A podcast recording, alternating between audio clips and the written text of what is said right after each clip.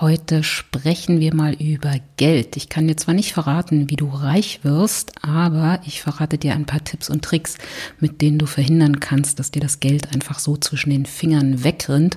Und ich stelle dir auch ein paar Methoden vor, damit du auch in diesem Bereich des Selbstmanagements ein bisschen geordneter, strukturierter und zielgerichteter vorgehen kannst. Tea Time Berlin, der Podcast für Zeit- und Selbstmanagement, Ordnung, Selbstbestimmung und Struktur, garniert mit einer Prise Achtsamkeit und aufgefüllt mit einem ordentlichen Schluck Selbstliebe. Mein Name ist Thea und jetzt geht's los. Hallo, Frau Königin, Königin deiner Zeitzone. Es ist mal wieder eine gute Gelegenheit für Tea Time. Also lass dich gern in der nächsten halben, dreiviertel Stunde von mir ein bisschen berieseln und inspirieren zum Thema Zeit und Selbstmanagement. So, ich hatte mal wieder Bock auf eine Folge und deshalb sitze ich jetzt hier mit irgendwie leicht brennenden Armen, weil ich auch irgendwie noch Yoga gemacht habe und ich glaube, es ein bisschen übertrieben habe. Und nebenbei schaue ich aus dem Fenster und sehe dieses wunderbare Herbstwetter und kann es irgendwie gar nicht fassen, wie schön dieser Herbst ist. Und ähm, mein Wein ist schon fast rot. Also nicht der in der Flasche, sondern die Blätter. Und äh, ja, ich genieße das Leben und freue mich, ähm, wie schön alles bei Tea Time funktioniert und dass alles irgendwie auch, dass sich alles irgendwie auch umsetzen lässt, so wie ich mir das vorstelle. Und ich habe mich natürlich auch sehr, sehr über all eure Nachrichten gefreut ähm, und bin da weiter auch sehr offen für euer Feedback, für eure Rückmeldung dazu, wie das Ganze so für euch irgendwie sich jetzt anfühlt, was ihr für Themenwünsche habt, ähm, was auch vielleicht euch an Werkzeugen fehlt, wofür es einen Online-Kurs Kurs in absehbarer Zukunft geben sollte und, und, und, und. Für alle, die nicht warten wollen, bis ich endlich mal den ersten Online-Kurs ähm, dann auch fertig habe, hier ein kleiner Tipp. Am 18. und 19. November bin ich beim Erich-Pommer-Institut in Potsdam und leite dort einen zweitägigen Workshop, man kann schon fast sagen ein Bootcamp zum Thema Zeit- und Selbstmanagement. Ähm, ich arbeite ja häufiger als Trainerin fürs Erich-Pommer-Institut. Das ist ähm, ein Weiterbildungsinstitut, äh, was sich so für die Aus- und Weiterbildung im Bereich ähm, der Medien- und Kulturschaffenden spezialisiert hat und mit denen arbeite ich also regelmäßig zusammen oder ich arbeite für die. Und äh, neulich habe ich einen virtuellen Tee mit der lieben Anna getrunken ähm, und wir kamen dann vom Hundertsten ins Tausendste und stellten mal wieder fest, dass irgendwie alle Teilnehmerinnen immer, immer, immer wieder ächzen und sagen, oh Gott, ich habe gar keine Zeit und ich habe gar keine Zeit. Und dann haben wir gesagt, okay, zwei doofe, ein Gedanke, dann sollten wir doch mal was zum Thema Zeit einfach machen. Und herausgekommen ist ein, wie ich finde, ganz großartiger, wie gesagt, zweitägiger Workshop, 18. 19. November. Das Ganze praktischerweise online. Das heißt, du musst gar nicht nach Berlin oder Potsdam kommen, sondern du wählst dich einfach in einen Zoom-Raum ein und lernst dann auch noch großartige andere Frauen kennen. Der Workshop ist ausschließlich für Frauen, für Frauen aus der Kultur- und Medienbranche. Ähm, den Link dazu setze ich dir jetzt einfach mal in die Show Notes, dann kannst du darauf klicken. Und wenn du Fragen dazu hast, kannst du natürlich auch jederzeit schreiben oder du schreibst der lieben Anna, die ist genauso nett wie ich. Ähm, deren Kontaktzeit, äh, Kontaktdaten findest du auch auf der Website, die ich dir, wie gesagt, in den Show Notes verlinke. So, und für alle, die sagen, na ja, ist gleich so ein ganzer Kurs, das ist mir vielleicht ein bisschen zu viel denen sei nochmal mein Newsletter ans Herz gelegt, ähm, teatime.berlin slash newsletter, da kannst du dich anmelden und dort bekommst du nicht nur einmal im Monat dann ähm, nochmal ein bisschen Inspiration beziehungsweise eine konkrete Methode oder ein Werkzeug, sondern du bekommst auch das Passwort zur Toolbar, zur äh, Werk, zum Werkzeugkasten, wenn man so will, ähm, den ich ähm, so der liebe Zeit Gott will am 1. Oktober dann online stelle. Das heißt, das wird eine passwortgeschützte Seite sein, wo du einfach mehr und mehr Tools, Methoden, ähm, kleine E-Books und sonstige Sachen findest. Alles zum Thema Zeit- und Selbstmanagement. Also einfach mal anmelden. Ähm, kann nichts Schlimmes passieren, außer dass du vielleicht eine E-Mail mehr in deinem Postfach hast und dich irgendwann entscheidest, ach nee, will ich doch nicht mehr, dann bestellst du den halt wieder ab. teatime.berlin slash newsletter, da kannst du dich dann einfach anmelden. So, genug der Werbung, aber heute geht's ja auch um Geld, da sollte die Werbung auch nicht fehlen. Das liegt ja alles immer sehr nah beieinander. Nein, also wir sprechen heute über Geld, aber Bevor wir loslegen, wie immer, machen wir noch einen kleinen Ali. Ich schenke dir also eine klitzekleine Pause, damit du noch mal ein bisschen fokussierter bist, ein bisschen neue Energie tanken kannst und auch ein bisschen mehr Sonne in dein Leben hineinholst. Also egal, was du gerade machst, egal, was du gerade tust, lass es jetzt einfach mal. Lehn dich entspannt zurück, schließ die Augen oder schau irgendetwas im Raum an, wo du was Schönes einfach siehst, ein Bild oder der Blick aus dem Fenster. Und dann atme einmal tief durch die Nase ein und durch den Mund wieder aus. Nochmal tief durch die Nase einatmen und durch den Mund wieder ausatmen. Einmal mehr tief durch die Nase einatmen und durch den Mund wieder ausatmen. Und jetzt lächel mal. Schenk dir ein Lächeln. Schenk der Welt ein Lächeln. Schenk dem Tag ein Lächeln. Schenk deinem Kontostand ein Lächeln. Und wenn du soweit bist, dann öffne die Augen wieder. Komm hier an, sei im Moment, sei fokussiert und klar. Und lass uns beginnen. So, also Geld ich bin die ganze Zeit oder andersrum, immer wenn ich mich auf so eine Podcast-Folge vorbereite, was ehrlicherweise nicht wirklich so zeitintensiv ist, meistens sitze ich einfach draußen im Garten, trinke einen Tee und mache mir irgendwie drei, vier Stichworte ähm, deshalb verliert manchmal so eine Podcast-Folge auch ein bisschen an Struktur und äh, die Länge ist dann doch nicht so, wie ich es vorausgesagt habe. Aber egal, jedes Mal, wenn ich irgendwie diese Vorbereitung mache, fällt mir irgendein bescheuerter Song zum Thema ein. Letztes Mal fing ich ja an mit Ich bin wieder hier und säuselte beziehungsweise sang natürlich die ganze Zeit im Hintergrund dann ähm, von Herbert Grönemeyer diesen, diesen Song. Äh, jetzt gerade irgendwie habe ich im Hinterkopf ähm, Manet von äh, hier aus dem Film Cabaret und muss das dann immer versuchen zu, zu unterdrücken, damit es mir nicht passiert, dass ich plötzlich in einer Podcast-Folge anfange zu singen, weil A, wäre das sehr teuer und B, würde es wahrscheinlich auch nicht unbedingt dazu führen, dass ich mehr Podcast-Hörer habe. Gut, aber darüber wollte ich eigentlich gar nicht sprechen. Ich wollte eigentlich über Geld sprechen. So, und als erstes mal ein Geständnis.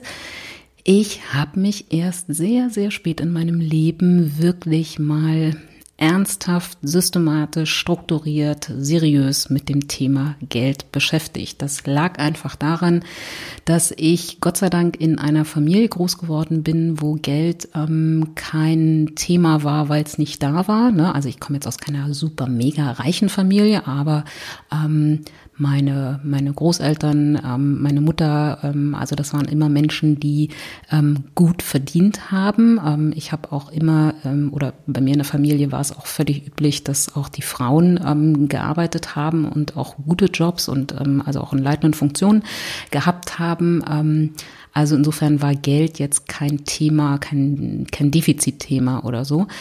Und ich habe auch dann, dadurch, dass ich an einer dualen Hochschule studiert habe, relativ schnell auch Geld verdient. Also zu Schulzeiten sowieso irgendwie, weiß ich nicht, Zeitungsaustragen, Supermarktregale aufräumen und solche Sachen. Und dann eben dual studiert, da kriegt man dann noch einen Ausbildungsvertrag. Ähm, und zu der Zeit habe ich dann schon auch Aufgaben in der Firma übernommen, die weit über ein Azubi-Volumen irgendwie gehen. Also habe ich relativ viel Geld irgendwie verdient und dann noch mehr und dann noch mehr und dann noch mehr und war relativ schnell einfach an einem Punkt, wo ich so viel Geld verdient habe, dass ich mir über Geld einfach keine Gedanken machen musste. Es war einfach irgendwie da. Ne? Also ich bin jetzt nicht mit einem Rolls Royce irgendwie durch die Gegend gefahren und auch nicht irgendwie zweimal im Jahr in die Tropen geflogen, das nicht. Aber ich wusste einfach, ich muss jetzt beim nächsten Mal Plastikkarte irgendwo durchziehen, muss ich nicht darüber nachdenken, ob jetzt mein Konto das aushält oder nicht. Und ich muss sagen, rückblickend war das ähm, ein wirklich toller Zustand, weil ich finde, über Geld nachdenken müssen, finde ich sehr, sehr unangenehm. Ähm, und wenn Geld nicht da ist, ist das natürlich irgendwie sowieso schon mal äh, per se scheiße, keine Frage. Aber auch einfach wirklich das Leben genießen zu können. Und das hat leider in unserer Welt einfach sehr viel mit Geld zu tun ähm, und nicht drüber nachzudenken, irgendwie, ob man sich jetzt den Urlaub leisten kann, ob man sich diesen neuen Schrank kaufen kann oder was auch immer, ob man irgendwie es sich leisten kann, in dieser großen, tollen Wohnung zu wohnen oder so. Das ist einfach ein großartiger Zustand, keine Frage. Rückblickend muss ich aber sagen, ärgere ich mich schon ein bisschen, weil es natürlich auch dazu geführt hat, dieses nicht drüber nachzudenken, dass ich einfach auch ganz viel Geld für Müll, nennen wir das Kind beim Namen, einfach für Müll ausgegeben habe. Und ähm, das ist mir dann aufgefallen, ähm, als dann vor ein paar Jahren äh, meine Entscheidung ja gefallen ist, dass ich meinen Angestellten Führungskarriere, Konzernjob an den Nagel hänge. Und ähm, in der Zeit, als ich diese Entscheidung getroffen habe, war noch nicht für mich klar, was danach kommt. Also es war nicht klar, mache ich mich selbstständig oder suche ich mir einfach irgendwie einen anderen Job oder so, sondern es war erstmal nur klar, ich werde diesen Job aufgeben aus unterschiedlichsten Gründen und ähm, braucht dann erstmal wirklich ein paar Monate Pause, weil ähm, zusätzlich dazu, dass es ein durchaus anspruchsvoller Job war, ähm, dazu, dass ich irgendwie auch ja mehr oder weniger alleinerziehend irgendwie zu dem Zeitpunkt war, wobei alleinerziehend immer wirklich so totaler Quatsch ist. Ich habe einen ganz, ganz großartigen Vater zum Kind dazu und noch einen ganz tollen Freund und großartige Großeltern und so weiter. Also das ist, ähm, ich bin nicht alleinerziehend, aber hauptverantwortlich sozusagen für das Kind. Ähm, und also Job und äh, Beruf da schon mal waren, dann in der Zeit bin ich umgezogen und meine Mutter ist gestorben. Ne? Und äh, das sind natürlich dann sozusagen einfach, es war einfach insgesamt zu viel und es war klar, ich jetzt nicht mehr, ich brauche eine Pause. So. Und dadurch, dass ich aber vorher ähm, nie über Geld nachgedacht habe, habe ich jetzt zum Beispiel auch keine großen Ersparnisse angehäuft. Ne? Ich habe zwar brav immer in irgendwelche Rentenversicherungen und sonstiges eingezahlt, ähm, aber ich habe jetzt nicht irgendwie ein Sparbuch gehabt oder einen Bausparvertrag oder ein Tagesgeldkonto oder irgendetwas. Das war nur in minimalsten Ansätzen tatsächlich vorhanden. Ich habe tatsächlich mein gesamtes Monatsgehalt einfach auf den Kopf gekloppt, zusammen mit meiner Tochter.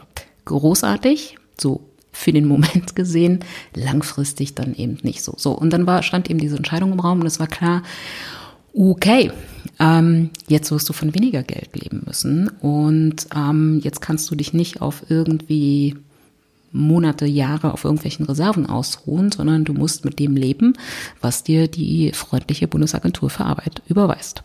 So, und Gott sei Dank war das ja alles ähm, vorausschauend geplant. Also es war jetzt nicht so, dass ich am Freitag gekündigt habe und am Montag dann irgendwie kein Geld mehr verdient habe oder so, sondern es war alles so ein bisschen auf Ansage. Das heißt, ich konnte mich auch im Vorfeld ähm, ein wenig irgendwie schon mal darum kümmern irgendwie und quasi meine monatlichen Ausgaben ein wenig reduzieren und mich mit dem Thema Geld mal beschäftigen. So. Und was ich sehr schnell festgestellt habe, ist, dass diese ganzen ähm, Zahlungsprotokollwerkzeuge, ähm, also sozusagen Dinge, wo du entweder analog oder digital jeden Tag aufschreibst, wohin jeder einzelne Cent irgendwie gegangen ist, ähm, also so eine Art Kassenbuch, Zahlungsbuch, was, was auch immer, und du jeden, jeden Latte Macchiato, den du irgendwo trinkst, ähm, aufschreibst, ähm, da habe ich sehr schnell festgestellt, das ist bestimmt was ganz Sinnvolles und ist für viele Leute auch durchaus hilfreich, aber es ist definitiv nicht mein Werkzeug.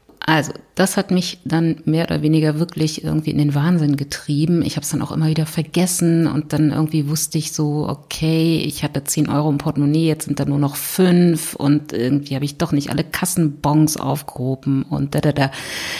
Und auch, was ich was mich daran wirklich irgendwie an diesen, an dieser Methode sozusagen alles irgendwie zu erfassen, jeden Tag und jeden Cent, was mich daran wirklich eben stört, ist, du musst es dann am Ende wirklich jeden Tag machen und ich möchte nicht jeden Tag über Geld nachdenken und ich möchte mich auch nicht jeden Tag irgendwie mit Geld beschäftigen. Das ähm, Geld hat eh schon irgendwie, ähm, ne, Geld ist toll, keine Frage, hat auch seine Vorzüge, aber äh, auch sehr, sehr, sehr, sehr viele Nachteile, wenn man zumindest äh, Geld so in rein kapitalistischen Systemen sich anschaut. Also insofern, ich möchte nicht jeden Tag mich damit beschäftigen. Aber was ich dann relativ schnell gemacht habe, ähm, ist mir einfach mal einen Überblick zu verschaffen. Und ähm, warum ich das jetzt eben in dieser episch langen Einleitung erzähle, ist einfach, weil ich dir einfach auch sagen will, es ist nie zu spät. Man kann immer anfangen, irgendwie mal sich mit dem Thema auseinandersetzen, ähm, zu, äh, zu setzen und sich damit zu beschäftigen.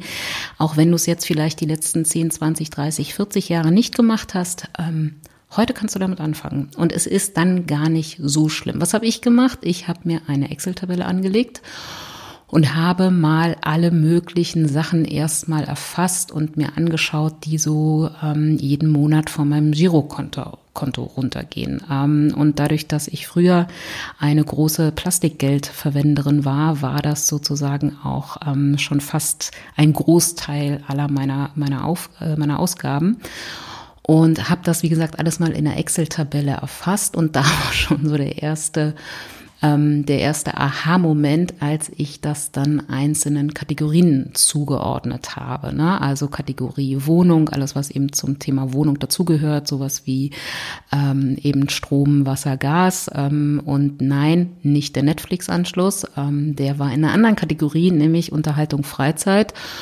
Und dann hatte ich noch ähm, Kategorie Versicherung äh, und sonstige Sachen. Also ich habe versucht, das mal in meinen Kategorien sozusagen zu clustern. Und da ist natürlich wichtig auch, dass man, siehe Beispiel Netflix, ähm, dass man natürlich da auch sehr ehrlich zu sich einfach ist. So.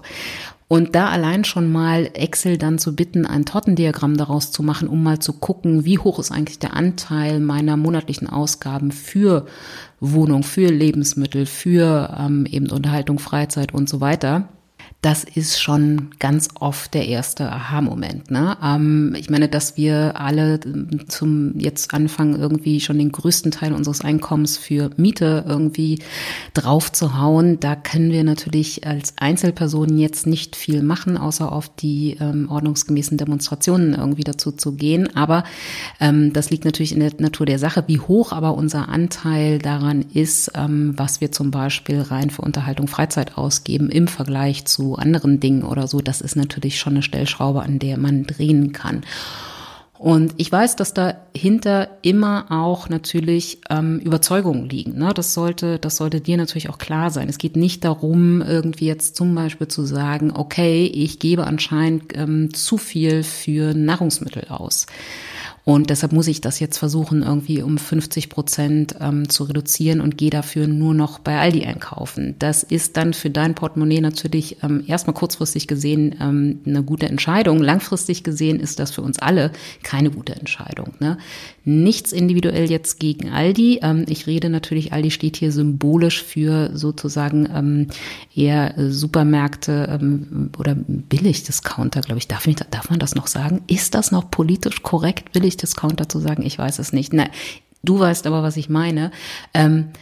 Also wer sich sozusagen regionaler, biologischer und so weiter ernährt, ja, der gibt natürlich dann am Ende auch äh, am Ende des Monats erstmal mehr Geld irgendwie für solche Sachen aus. Wenn ich irgendwie mein Brot auf dem Markt kaufe und mein Käse auf dem Wochenmarkt kaufe, dann ist das teurer, als wenn ich es irgendwie ähm, umrandet von einer Plastikfolie irgendwie aus einem Supermarkt Grabbelregal irgendwie rausfische oder so. Das ist völlig klar. Also ähm, das ist schon eine Sache, wo man auch mal ein bisschen Gedankenschmalz reinstecken kann und sich auch überlegen kann, ist es mir das wert? Ne? Und Wert ist dann nicht nur eine Sache, die man irgendwie in Eurozeichen ähm, einfach äh, angibt oder so. Ich rutsche gerade vom Thema weg. Also zurück zum eigentlichen Thema Excel-Tabelle, Kategorien und das Ganze mal sozusagen auch in Zwischensummen irgendwie durchrechnen lassen und mal gucken, was man so für die einzelnen Kategorien ausgibt. Und dann habe ich aber trotzdem nochmal nicht die Kategorien, sondern sozusagen wirklich die einzelnen Sachen ähm,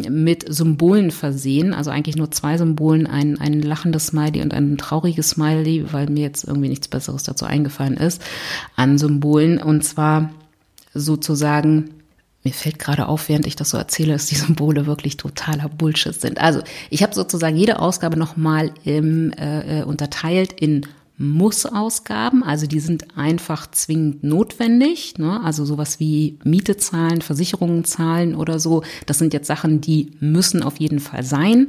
Ähm, und äh, da kann man sicherlich natürlich langfristig auch ein bisschen was dann drehen, aber erstmal müssen die sein und den Punkt Miete wirst du jetzt nicht gänzlich irgendwie von deiner Liste runterkriegen. Und es gibt auch ein paar Versicherungen, die sollten auf deiner äh, Liste irgendwie stehen und dann sind das sozusagen Zwangsausgaben jetzt erstmal, wenn man, wenn man so will.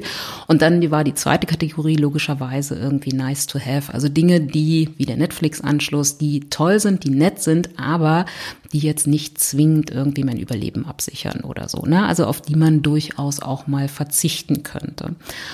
Und habe dann einfach angefangen mit mir selber zu verhandeln, was von den Nice-to-Have-Sachen ähm, ich eigentlich ähm, sozusagen wirklich noch behalten möchte und welche nicht und habe dann festgestellt, dass ich nicht wirklich gut bin im Verhandeln mit mir selbst ähm, oder andersrum, ich war sehr, sehr gut mit mir im Verhandeln und habe mich immer wieder selber beschissen und habe dann einfach gesagt, okay, ich kündige alles alle Zeitschriften-Abos, Netflix-Account, mein Audible-Abo, ähm, Kaffee unterwegs irgendwie kaufen und so weiter.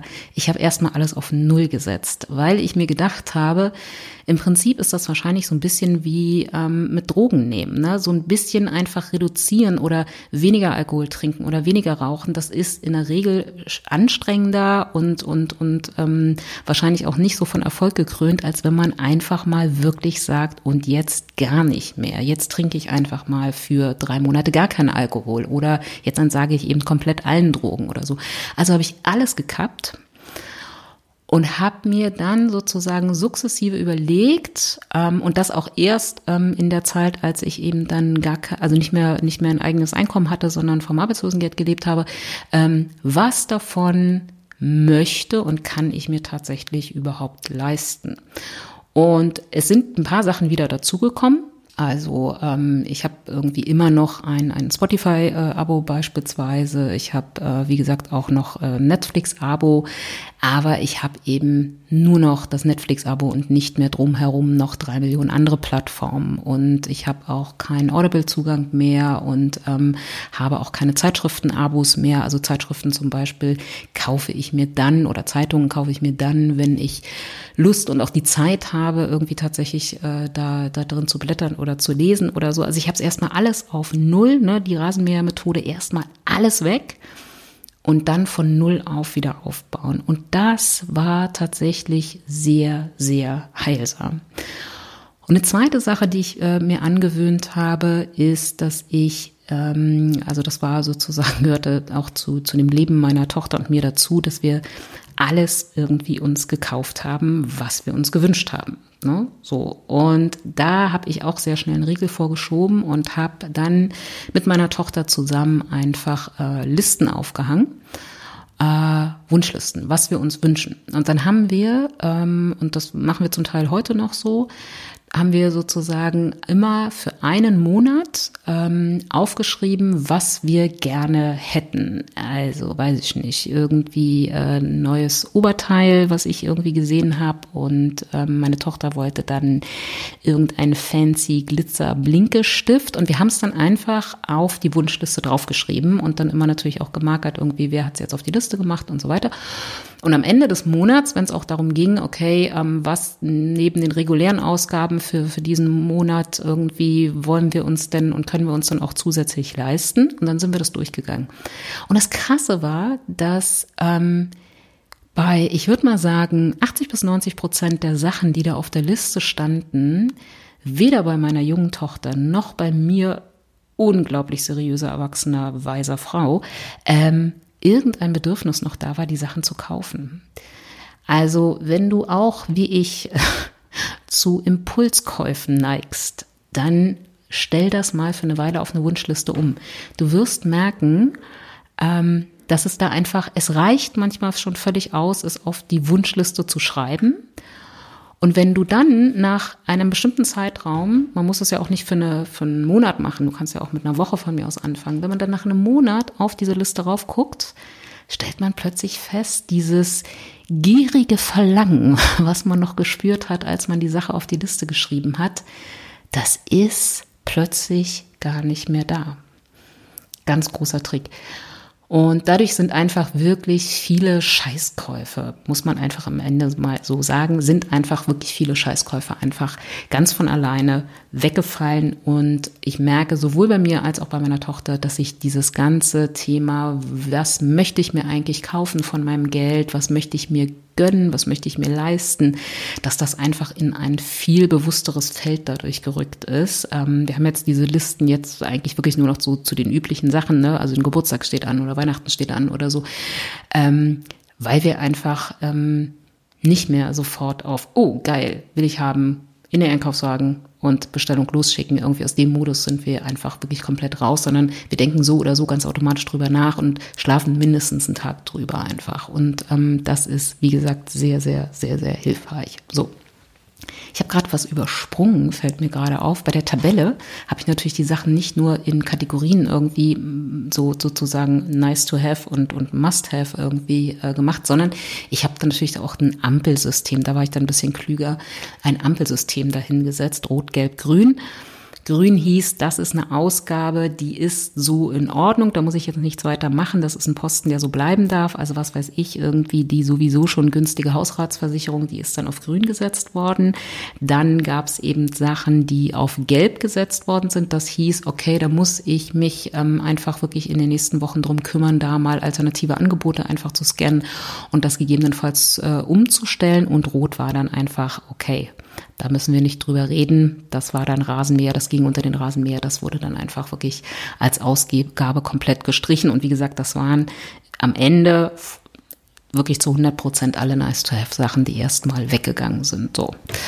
Außer mein Bibliotheksausweis. Das dann doch nicht. Genau. So, also. Überblick verschaffen, ganz, ganz wichtig mach dir eine Tabelle, guck dir einfach wirklich mal einmal für einen exemplarischen Monat, auch vielleicht für zwei Monate mal an, wo geht eigentlich dein Geld hin, wofür gibst du das aus, mach einzelne Kategorien dazu, schau dir das wirklich an, lass dir davon Excel-Tortendiagramme oder was auch immer draus basteln, damit du es auch optisch vor Augen hast. Manchmal ist das auch besser, einfach das in, in sozusagen Bildern zu sehen, als in irgendwelchen Excel-Tabellen mit reinen Zahlen. Und wie gesagt, ähm, cut doch einfach mal alles, was nur nice to have ist für eine Weile und baust dann einfach wieder nach, je nach deinem Budget, wieder von Grund auf. Und bei Impulskäufen erstmal das Ganze auf eine Wunschliste schreiben, das Ganze ein bisschen liegen lassen und dann drüber nachdenken und mehr und erstmal gucken, sozusagen, wenn dieser Impuls vorbei ist, wenn das gierige Verlangen nicht mehr so drängt, ist das tatsächlich etwas, was ich wirklich brauche, was wirklich Nutzen für mich hat, oder ist es jetzt eigentlich nur die Lustbefriedigung des Kaufens, die da, die da im Vordergrund steht? So. Und dann hatte ich also meine Aufgaben oder meine Ausgaben so ein bisschen besser im Überblick und dann war natürlich auch relativ schnell klar, was ist denn mein Monatsbudget? Ne? Weil dann war natürlich relativ schnell klar, okay, was wird dann in Zukunft an Geld reinkommen? Ähm, also irgendwie Arbeitslosengeld oder dann bei mir irgendwann nur noch Gründerzuschuss, ähm, Kindergeld äh, und solche Sachen. Das ist sozusagen mein Budget. Und dann kann man ganz wunderbar davon abziehen, was man ja alles schon erfasst hat, nämlich Miete, Versicherung, Strom, da, da, da, Gott sei Dank habe ich kein Auto, ne, solche ganzen Sachen, also Fixkosten, die eh im Monat runtergehen. Und dann bleibt also noch ein Restbudget für Lebensmittel, Kinokarten und sonstige Sachen. Ne? Oder auch mal ein Eis auf die Hand. Und das habe ich dann gemacht als meine Methode anstelle von, ich schreibe jeden Tag irgendwie Cent genau auf, was ich ausgegeben habe, sondern ich habe diesen Restbetrag, der am der Nachabzug von Miete, Versicherungen und so weiter da geblieben ist, den habe ich genommen und gesagt, okay, im Durchschnitt hat ein Monat äh, vier Wochen. Ich weiß, liebe Buchhalterinnen da draußen, es sind 4,3, drei Wochen, aber ne, im Durchschnitt sind es sozusagen vier Wochen. Hab diese, dieses Geld immer am Anfang des Monats von meinem Girokonto abgehoben und habe es dann durch vier geteilt und in vier verschiedene Umschläge auch gepackt und immer zum Wochenbeginn eines, äh, ein, zum Wochenbeginn einer Woche, ja logisch, klar, zum Wochenbeginn habe ich mir den Umschlag genommen, das Geld dazu rausgenommen und in mein Portemonnaie gepackt. Weil das ist auch ganz, ganz wichtig. Natürlich irgendwie sind, ist Bezahlen mit einer Plastikkarte oder mit einer Bezahl-App oder what auch immer viel, viel einfacher. Und auch in Zeiten von Corona und so weiter und dem Wunsch nach kontaktlosem Bezahlen auch natürlich klar, irgendwie muss man mit beachten. Aber wenn du mit einer Plastikkarte, wenn du mit einer App bezahlst, dann flutscht dir das Geld, ohne dass du siehst, einfach aus den Fingern weg. Wenn du aber ein Portemonnaie hast, wo du jedes Mal, wenn du bezahlst, auch wirklich siehst, wie ist denn der Stand, wie viele bunte Scheine sind da noch drin, wie viele Münzen sind da drin? Und wie viele von den Münzen sind Groß- und Silberfarben? Und wie viele Münzen davon sind Klein und Kupfer, dann siehst du einfach, ohne dass du jedes Mal durchzählen musst, ohne dass du jeden Abend irgendwie minutiös erfassen musst, wofür du Geld ausgegeben hast, du siehst einfach, bis dir, was dir bis zum Ende der Woche bleibt. Und eine Woche zu überblicken ist auch wesentlich leichter als ein ganzer Monat. Ne? Also wenn ich am Anfang, wenn ich mein ganzes Monatsbudget mir anschaue und im Portemonnaie hätte, dann würde ich natürlich denken, wow, geil, ne? komm Honey, wir gehen essen, wir gehen Eis essen und danach nochmal ins Kino. Wenn ich das Ganze aber in vier in vier Abschnitte unterteile und eben mir nur das Wochenbudget äh, ins Portemonnaie packe, dann bin ich auch sehr viel sagen wir mal, zögerlicher, vorsichtiger, wenn es darum geht, ähm, gehen wir eben nochmal diese Woche ins Kino oder vielleicht erst nächste Woche. Ne? So, also Monatsbudget ausrechnen, was du sozusagen wirklich zur freien Verfügung hast, aber inklusive auch Lebensmittel einkaufen, die EC-Karte, die Kreditkarte, die Bezahl-App im Portemonnaie lassen, stell auf Bargeld um für alles, was nicht sowieso feste Fixkosten sind, wie Miete, Strom und so weiter. Das kann weiter natürlich von deinem, von deinem Girokonto runtergebucht werden. Da musst du jetzt nicht mit dem Bargeld irgendwie zu deinem Vermieter rennen, aber alles andere was sozusagen variabel ist, also was sich immer mal ändert, mal mehr, mal weniger ist, weil auch deine Lebensmitteleinkäufe sind ja jedes Mal anders, also zumindest die Kosten auch, und auch die Kosten dafür natürlich, da stell auf Bargeld um, leite dir ein Budget für einen Monat ab, teile das durch vier und dann arbeite wirklich mit Wochenbudgets. So. Und das Restbudget einer Woche, das kommt, kam, oder kommt bei uns immer in eine kleine Holzkiste. Also ne, manchmal sind das nur zwei Euro, manchmal sind das ein paar mehr Euro und die kommen dann in die Kiste und das ist natürlich Geld, was man irgendwie auf den Kopf kloppen darf. Ne? Also wenn die Kiste dann ein bisschen voller ist, dann kann man eben auch mal ein Essen gehen oder größere Ausflüge machen oder irgendetwas. Ne? Und ähm, achso, das sollte man vielleicht noch dazu sagen. Ich habe natürlich trotzdem immer auch das erst irgendwie, als ich dann mal wirklich mich mit dem Thema Geld beschäftigt habe, trotzdem immer noch 50 bis 100 Euro auf ein Tagesgeldkonto gelegt, um sozusagen auch ein Notfallkonto zu haben, beziehungsweise also ein Konto zu haben, wo größere Summen nach einer Weile dann mal drauf sind für, wenn mal die Waschmaschine kaputt geht. So, aber das war sozusagen auch etwas, was mein täglichen, wöchentlichen, ähm, mein Ausgabenverhalten einfach radikal verändert hat. Einfach die Umstellung auf Bargeld und das Ganze sozusagen gekoppelt wirklich an ein, an ein ganz klares Wochenbudget. So. Und als ich mich dann selbstständig gemacht habe, ähm, da habe ich dann auch angefangen, auch mal mein ganzes Kontosystem äh, umzustellen. Ich hatte ja bis dato, ähm, wie wahrscheinlich die meisten, eigentlich nur ein, Girokonto und noch eine Kreditkarte für irgendwelche Online-Sachen, die man irgendwie früher nur mit einer äh, Kreditkarte auch bezahlen konnte. Und habe dann wirklich mal angefangen, mir auch ähm, äh, das ganze Kontensystem umzustellen. Ich musste mir eh dann ein Geschäftskonto einrichten und in dem Zuge habe ich dann einfach noch ein paar mehr Konten eingerichtet. Also nicht jedes Mal bei einer anderen Bank. Das sind sozusagen von den Hauptkonten her ist es eins bei einer, äh, bei einer Bank, wo ich als Privatkundin bin und eins bei einer Bank, wo ich als Geschäftskundin bin. Aber diese Konten haben sozusagen noch Nebenkonten beziehungsweise Unterkonten. So, warum, weshalb und wieso? Auch da, um sozusagen einfach mal die Abschnitte beziehungsweise ähm, den Überblick oder, oder das, was du überblicken musst, einfach zu reduzieren. Ja, also ich habe jetzt zum Beispiel noch, wie gesagt, dieses Tagesgeldkonto, wo jeden Monat jetzt sogar auch ein bisschen mehr als 100 Euro irgendwie raufgehen für Notfälle. Da gehe ich wirklich nur ran, wenn was kaputt gegangen ist, wenn es eine ganz dringende, weiß ich nicht, Zahnarztrechnung gibt oder so, wo ich noch irgendwas draufzahlen muss oder sonstige Sachen. Also Sachen, die sein müssen und nicht aus der Kategorie nice, nice to have kommen. Ne? Das ist sozusagen das Notfallkonto. Dann gibt's noch mal ein altes Sparbuchkonto, was da irgendwie auch 20 Jahre rumdümpelte. Und da geht auch jeden Monat Geld drauf. Das ist aber das Urlaubs- beziehungsweise das Luxuskonto nennen wir das. Ne? Also für größere Anschaffungen. Wenn wir jetzt zum Beispiel sagen, wir wollen jetzt für den Garten auf jeden Fall noch so eine so eine Hängematte mit Ständer und dann aber die gute, die man zusammenklappen kann und so weiter. Und ich träume, na gut, okay.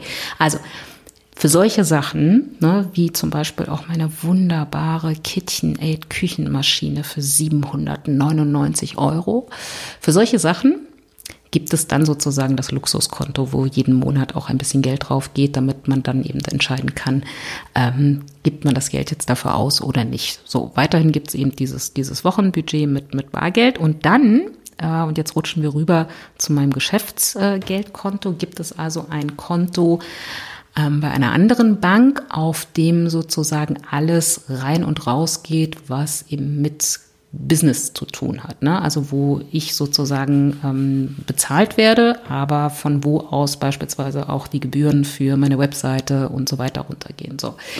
Und dieses Konto hat mehrere Unterkonten. Ne? Und das heißt, da gibt es zum Beispiel ein Unterkonto Rückstellung Steuer Krankenkasse 2021, ne? weil da ist immer noch nicht irgendwie alles final abgewickelt. Da muss ich irgendwie vielleicht noch nachzahlen oder was auch immer. Und da ist sozusagen ein bestimmter Beitrag, der da schon mal ist und der da zurückgestellt worden ist, da fasse ich, den fasse ich auch nicht an, bis wirklich eben Einkommenssteuer, Umsatzsteuer und tralalala und Krankenkasse alles irgendwie abgewickelt ist. Äh, von 2021, nee, 2020, genau, 2020. Und wenn das sozusagen fertig ist und ähm, alles davon bezahlt ist, dann geht der Restbetrag in das Investitionsunterkonto, was ich verwende für größere Investitionen, aber rein im Geschäftsbereich. Also neuer Rechner oder wenn ich mir überlege, ich brauche doch ein neues Mikrofon oder vielleicht stelle ich doch jemanden an, der mal meinen Podcast schneidet oder was auch immer. Ne, da geht sozusagen, das ist auch nochmal ein eigenes Unterkonto, da geht sozusagen alles, was ich quasi an Übergewinnen gemacht habe das geht in das Investitionskonto rein. Und dann gibt's ähm, logischerweise wie bei jedem Konto ein Hauptkonto, wo eben, wie gesagt, alle Zahlungsein- und Ausgänge reinkommen. Und da verwende ich aber, und jetzt gerade die Selbstständigen, die Solo-Selbstständigen unter euch aufgepasst, da verwende ich ein anderes Verfahren, um einfach aus dem Modus von der Hand in den Mund leben rauszukommen. Was ich gemacht habe in meinem ersten Jahr Selbstständigkeit ist, dass ich wirklich ähm, meine Ausgaben, wie gesagt, auf ein absolutes Minimum runtergefahren habe. Also wir haben tatsächlich im ersten Jahr wirklich nur von dem, nur das aller, aller, aller, aller Nötigste irgendwie gekauft und konsumiert. Und ähm, zusätzlich gab es ja dann noch ein bisschen Unterstützung, Gründerzuschuss und so. Aber wir haben wirklich eher, sagen wir mal, spartanisch gelebt. Ne? Also wir waren nicht arm. Das äh, arme Menschen ist dann nochmal was komplett anderes. Ich will da auch gar nicht quengeln oder heulen oder so, aber wir haben einfach wirklich so spartanisch, wie es irgendwie ging, ähm, tatsächlich irgendwie und wie es auch in Berlin irgendwie geht, ähm, gelebt. Und ähm, ich habe alles, was ich in dem ersten Jahr meiner Selbstständigkeit verdient habe, nicht ausgegeben, sondern ich habe einfach nur von Gründerzuschuss und ein paar mickrigen Ersparnissen, die ich bis zu dem Punkt dann angesammelt hatte, gelebt. Und alles, was ich in dem ersten Jahr verdient habe, wie gesagt, aufgehoben und habe das dann nach dem Steuer, ähm, also ich so im groben Überblick irgendwie, was ich an Steuern zu zahlen hatte, abgezogen habe und äh, irgendwie äh, Krankenkassen möglicherweise Nachzahlung und so weiter, habe ich das auf ein Unterkonto wieder gelegt und habe gesagt, das jetzt hier ist mein Budget fürs zweite Arbeitsjahr. Ich hoffe, das versteht man jetzt. Und habe dann wieder alles, was ich im zweiten Jahr der Selbstständigkeit verdient habe, auch wieder komplett aufgehoben und habe nicht von diesem Geld gelebt, sondern von dem Geld gelebt, was auf diesem Unterkonto war, was ich also im ersten Jahr verdient habe. Und habe mir von dort aus quasi jeden Monat, und das mache ich heute noch so, jeden Monat einen bestimmten Betrag quasi an Gehalt ausgezahlt.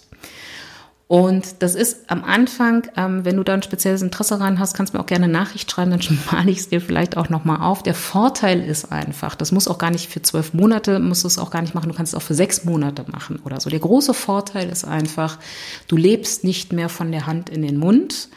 Und du kannst eben auch bestimmte Durststrecken oder auch Phasen wie, oh mein Gott, es ist Corona und plötzlich verdient man irgendwie drei, vier Monate nichts, die kannst du dann wunderbar überstehen, weil du arbeitest nicht mehr dafür, ein bestimmtes Monatsbudget oder einen bestimmten Monatsumsatz zu erzielen, sondern es geht da wieder eher darum, ein bestimmtes Jahresbudget zu erarbeiten. Ne? Das war zum Beispiel auch der Grund, warum ich jetzt dieses Jahr auch ohne Probleme sagen konnte, ich arbeite jetzt einfach zwei Monate mal nicht.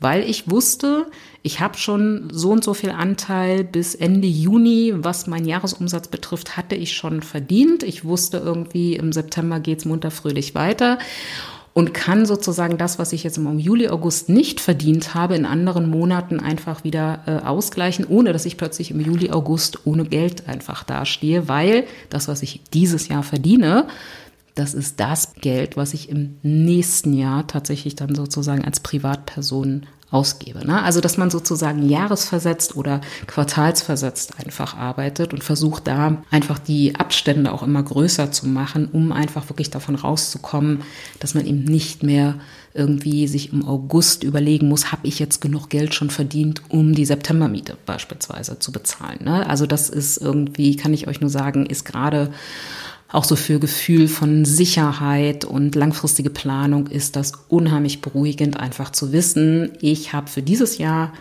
also jetzt für dieses laufende Jahr, irgendwie ist mein Geld schon da, was ich ausgeben was ich aufgeben muss, um irgendwie Miete und sowas alles zu finanzieren und auch ein Leben mir einfach auch zu leisten. Und so wie es jetzt aussieht, toi toi toi, wir haben September, sieht es auch so aus, dass ich auch schon das Budget sozusagen oder dass mein, mein Grundeinkommen für nächstes Jahr irgendwie drin habe und so. Ne? Und das ist dann einfach ähm, sehr viel entspannender und sehr viel beruhigender. Ne? Also das kann ich gerade den, also klar, als Angestellter geht das, äh, glaube ich, nicht so, aber wenn man selbstständig ist, ist das, glaube ich, eine sehr gute Variante, um da aus diesen Hochs und Tiefs, ähm, was wir ja alle irgendwie haben und erleben, einfach auch mal rauszukommen. So, das waren so meine meine Tipps als überhaupt nicht Finanzexpertin, wie ich dafür sorge, irgendwie halbwegs gut irgendwie mit dem Thema Geld umzugehen. Und wie gesagt, ich glaube, der wichtigste und größte Tipp ist, und dafür werde ich jetzt wahrscheinlich irgendwie von